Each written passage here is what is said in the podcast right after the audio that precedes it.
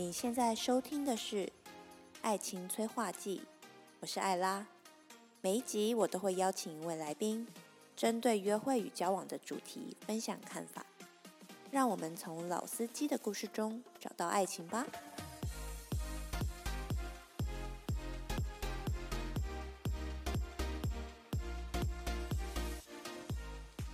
嗨，大家好，欢迎来到《爱情催化剂》第一集。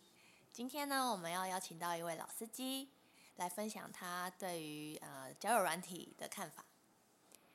对，大家好，我是渡边，对，是渡边哦，不是嘴边，也不是该边哦，是渡边哦，请记得，谢谢。今天想要来聊聊交友软体，我认为我是不太需要用这种东西啦。对为什么？因为我觉得你在日常生活中就可以遇到很多机会啊，只是我觉得大部分人都没有认真的去观察他周遭的环境，跟他周遭的人。譬如说，你去星巴克买咖啡也好，做咖啡的服务生也好，或者是排队在你前面、在你后面的人也好，在等等着领咖啡的人也好，你可以观察到他点什么样的咖啡，大概可以想象他是什么样的人，他的外形你喜不喜欢，对不对？他跟别人的对话。他的动作、他的举止，任何人都有可能在你的频率里面可以引起你的兴趣。对于这样的人，就不要放过，你就可以鼓起勇气跟他有个很轻松的对话也好，或者是找个理由跟他稍微搭讪一下也好。我觉得你可以把握每个这个机会啊，不一定要透过交友软体来交友软体来完成这件事啊。待会帮我秀一下。所以点拿铁的人跟点黑咖啡的人，你是说可以从他点的咖啡就了解这人的个性？这个逻辑是？我没有特别研究点拿铁的个性是怎样，或点黑咖啡的人的个性是怎么样。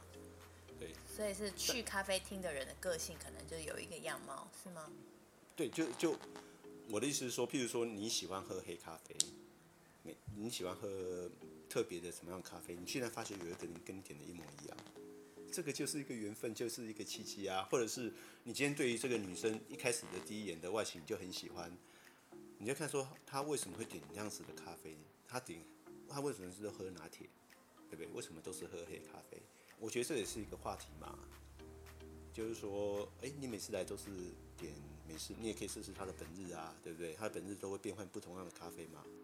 嗯，就是类似这样的东西。我觉得生活中到处都充满着机会啊，嗯。为什么要透过交友软体来完成这件事情呢？可是如果在生活中就是没有看到心动的人，那交友软体也不妨是一个很好去跨出你舒适圈，就至少是说去认识多一点可能潜在对象的一个工具。对，可是我觉得交友软体，我不否认它有这样的功能啊，但是交友软体让我觉得它就是一个很。刻意的一个场合，我认为好像每个人都是贴上一个标签，就是说，好，我今天就是要来认识人的。那当然每个人目的不同啊，对不对？有些人可能就是寻找一一夜情啊，要约炮的啊；有些人就只是很无聊，就上去看看到底他可以吸引到什么样的人啊，对不对？那有些人他可能是抱着说想要找到终身对象的人，但是我是觉得这种比例上来讲，我认为玩玩的心态的人，好像给我感觉是比较多的。那你在生活之中，你要寻找你真正的对象，在你生活中，你就可以观察到他的所有的言行举止啊，你可以看到他的动作、他的表情。我认为这样是比较自然的啦，至少比较有软体的相对自然的非常多这样子。嗯，可是之后你们还是会落到你们是有需要一对一的约会，你才能有办法更进一步的了解这个人。对啊，可是你不觉得这样就相对自然自然很多吗？不是说你一开始就是透过交友软体。摆明的就是一开始我就是要跟你一对一样子。嗯，我我是个人是比较相信缘分啊、偶然啊这种东西啊，不是那种刻意去安排。刻意去安排的，我觉得两个人见面都会有压力。我想这也是大部分对于交友难题使用的人会却步的原因之一啦。因为说实话，你也完全对对方是不了解情况。当然，你在生活中遇到的人，你可能也不是很了解他，但是至少你一开始就是有观察到这个人哦。他喝什么样的咖啡？哦，他刚才是怎么样跟人互动？你大概有一个观察嘛，对不对？你不是一开始就是你跟这个人来，一开始就是要一对一的。以现在的鲑鱼之乱来说好了，对不对？大家都喜欢野生的鲑鱼啊，你四周充满野生的鲑鱼啊，对不对？你你为什么要去一个养殖场去挑鲑鱼呢？交友软体就是给我这种养殖场的感觉啊，对啊，是没有错啊。可是为什么要养殖鲑鱼？养殖鲑鱼就一定有它的好处嘛？你可以在有效、在最短的时间花最少的资源，大量的去繁殖它。比如说像工作比较忙碌的人，他可能在心思主要都在工作上，他其实像这种闲暇时间去买咖啡，可能也都是匆匆一瞥，不太有时间去留意身边环境周遭和对象的话，我觉得交友软体对他们来说会是一个比较好的选择。他们可以在短时间内有效率的得到一个大量的资料库去做一个筛选。那我我回头过来讲一件事情。那根据你使用的经验的话，你真的认为你在交友软体碰到的对象都是不错的吗？都是优质的吗？我想这也是很多人的疑虑嘛。就像我为什么不用，就认为说在上面使用的人可能都是玩玩的心态居居多啦，就是找一夜情的也好，约炮的也好，我感觉好像大部分都是这样的人居多。那同样的，如果在一个充满那么多男生基于这种心态的地方的话，会去那种地方的女生会让我觉得说。好像他们对于他们的生活好像没有很真实，所以想要透过一个软体来完成这件事情。这个对我来讲就不会吸引我的兴趣啊。嗯，我觉得回到就是这个工具本身是中性的，它只是一个让你增加你曝光率，甚至说增加你认识异性的一个方法之一。我并不是说我完全觉得大家都要去用交友软体，而是。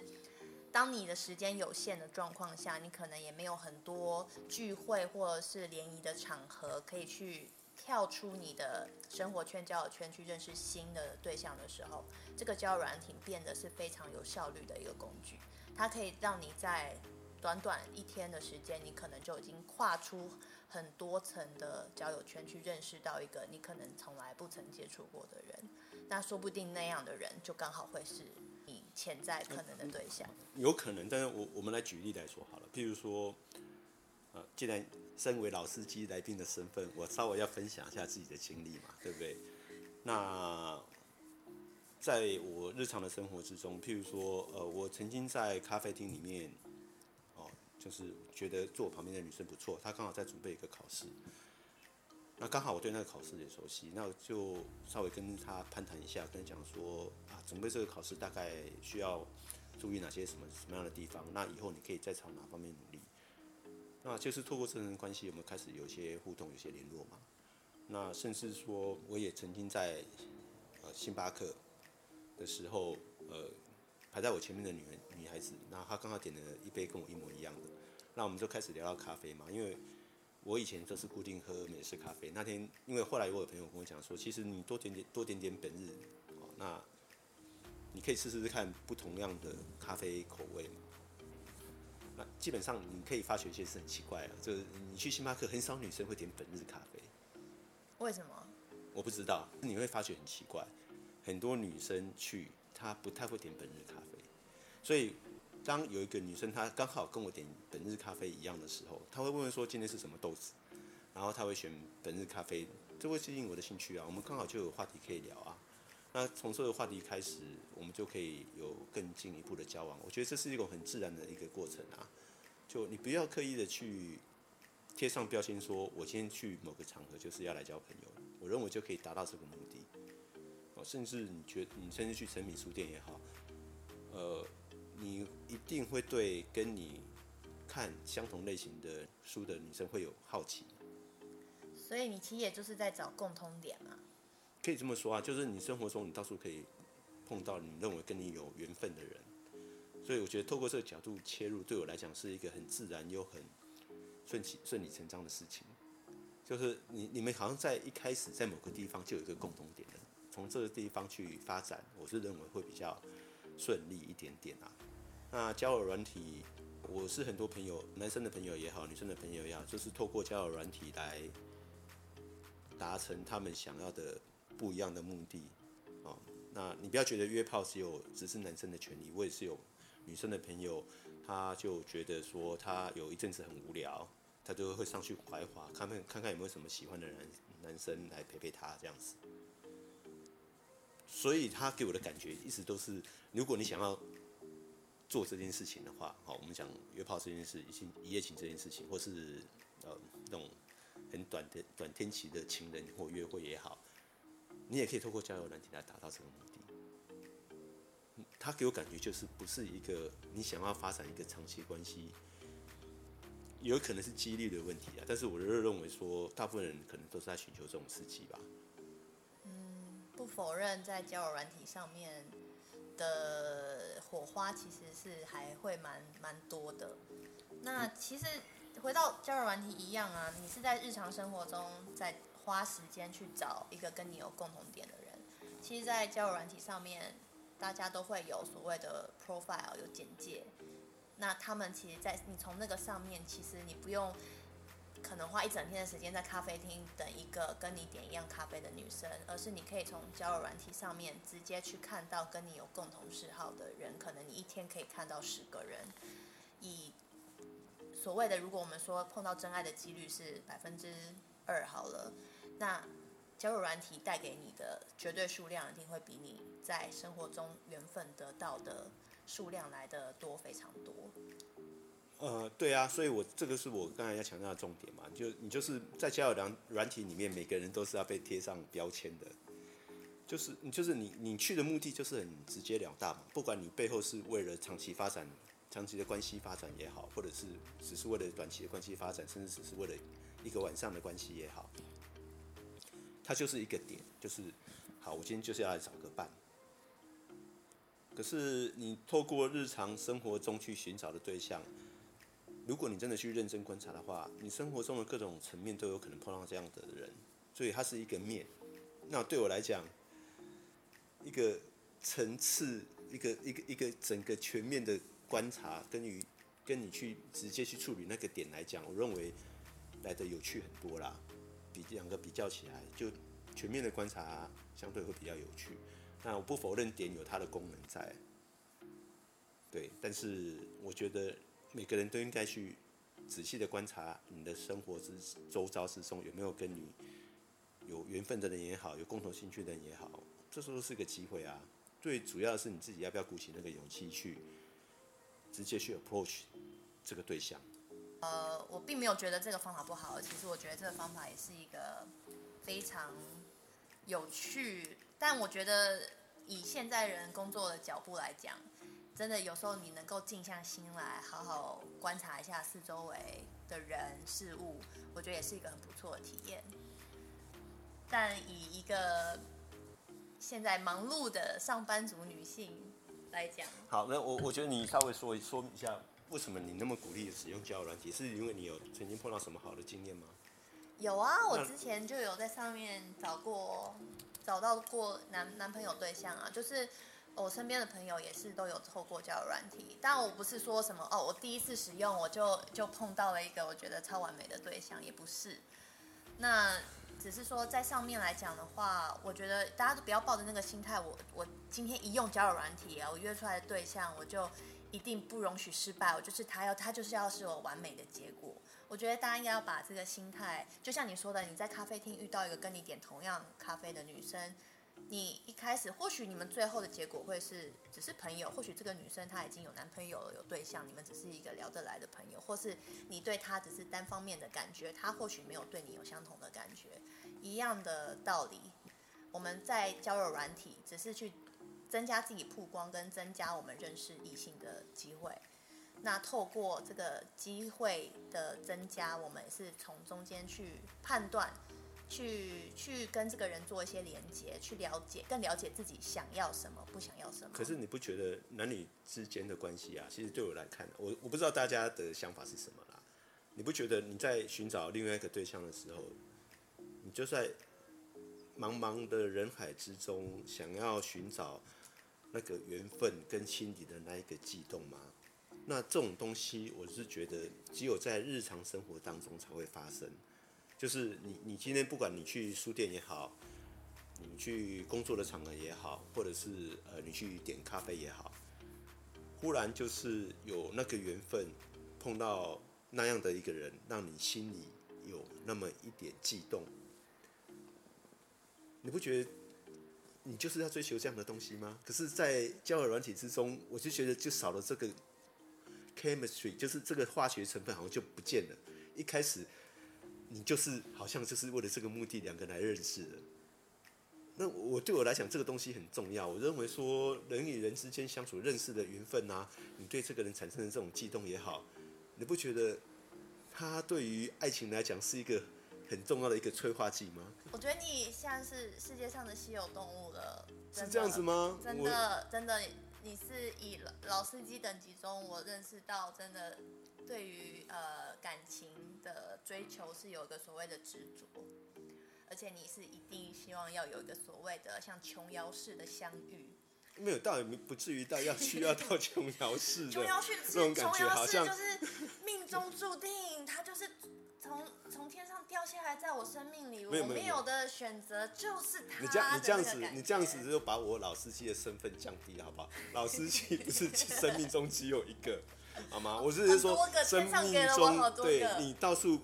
去观察都有这样的人存在，你都可以找到可以让你觉得有悸动的那一个对象存在，好吗？所以就是连什么咖啡厅或者是餐厅的服务生都不能够对，甚甚至你你的客人、你的客户也好，你的同事也好，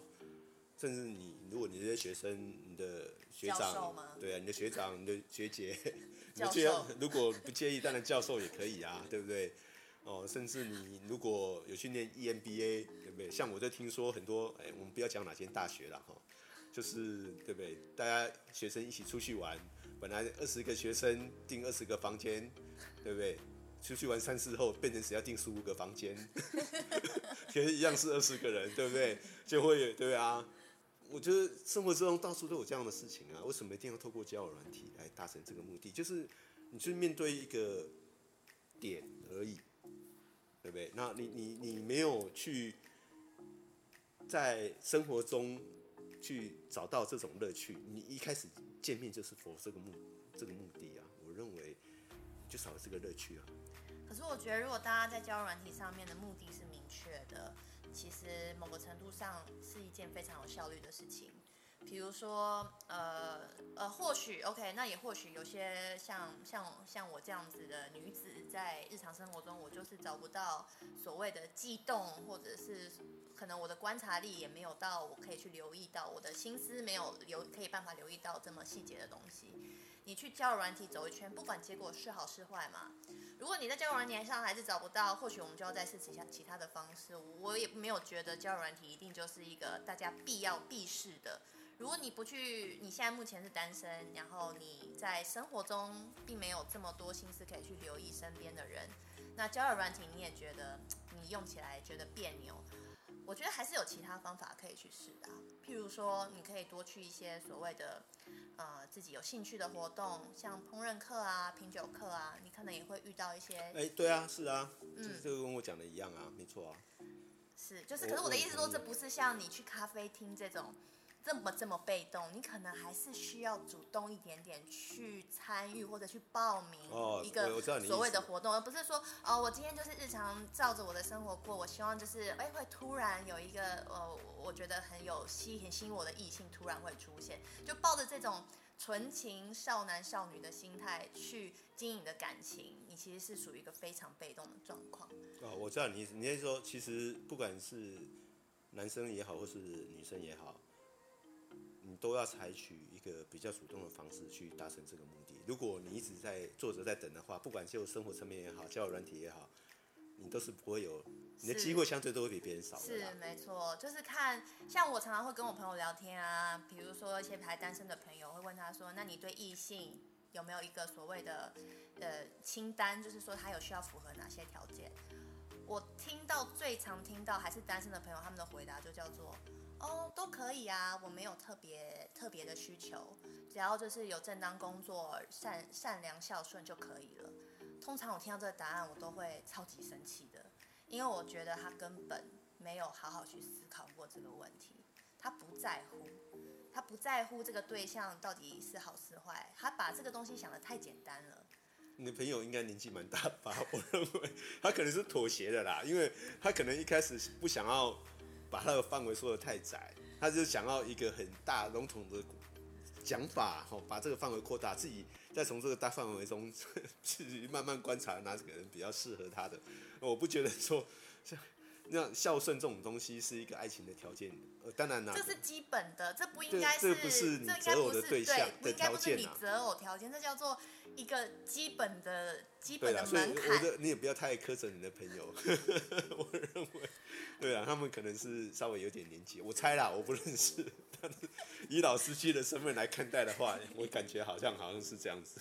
是啊，所以我每一次都会，呃，我觉得这个东西有点像是吸引力法则吧。如果你今天连自己想要的什么都不确定，不管今天是在感情面或是工作面，如果你对于你这这些东西你想要的目的你都不是这么确定的时候，你怎么可能遇到一个一段幸福的关系，或是你怎么可以有办法得到一个很棒的工作？因为你连自己想要什么都不知道，你怎么去追求？对，我同意。所以您今天的总结就是，其实自己心态是最重要的，是吗？没错，主动的心态是最重要的。呃，就是我觉得在谈一段感情的过程，然后不管是约会或者是去跟人交往，我觉得都是一个了解自己跟了解别人的过程。那心态上当然也是很重要啊，就是这种事情本来就天下没有白吃的午餐嘛，你怎么会祈求？当然有人很幸运，可能在咖啡厅就是可以遇到一个他终身可以走对啊，下去的那前提是你要懂得跨出那一步啦。不不是说你看到了，然后你就觉得你遇到了，然后你就默默的走开了，就就什么都没有嘛，对不对还是要？跨出，就是真的要跨出那一步，我认为要有勇气这气就真的真的，我认为你要有去追求自己幸福的勇气啊。每个人都是这样子，没错，就算是你想要追求一夜情也好，你不发觉成功人都是有勇气的人吗？没真的啊，真的成功人这样。那没有勇气的话，你就算只是想要一夜情，你也不会成功的。对，没错，所以其实一样，就是你要懂得跨出那一步。至于你要用什么方式、什么工具，我觉得这都是其次啊，不一定要追到就要软体。你也可能就是在你的生活圈，或者是你去参加、积极参加一些活动。我觉得重点是你对这件事情的态度层次是要有出来的，你才有办法逼迫自己，比如说去冒险，走出你的舒适圈，你的可能未来幸福的结果才会发生。对，没错，就是这样子。我们甚至我还有遇过那种同团出出出国旅游的旅行团，最后才修成正果的，不认识的人后来修成正果的，对啊。是啊，嗯，真的某个程度上你都要多参与活动啦，嗯对，要主动的多参与各种活动。对啊，如果你真的不想的话，那就请用交友软体，对吧？是啊？是这样子嘛？对不对？如果你是一个忙碌的女性，然后你某个程度上也很懒的，你没有时间去报名这些活动的话，我觉得还是觉得交友软体对你来讲应该是一个很方便，嗯也是很很有效率、有迅速的选择。我们今天就谢谢老司机一号来哎，参与希望下次有机会再来。好，那今天就到这喽，拜拜。拜拜。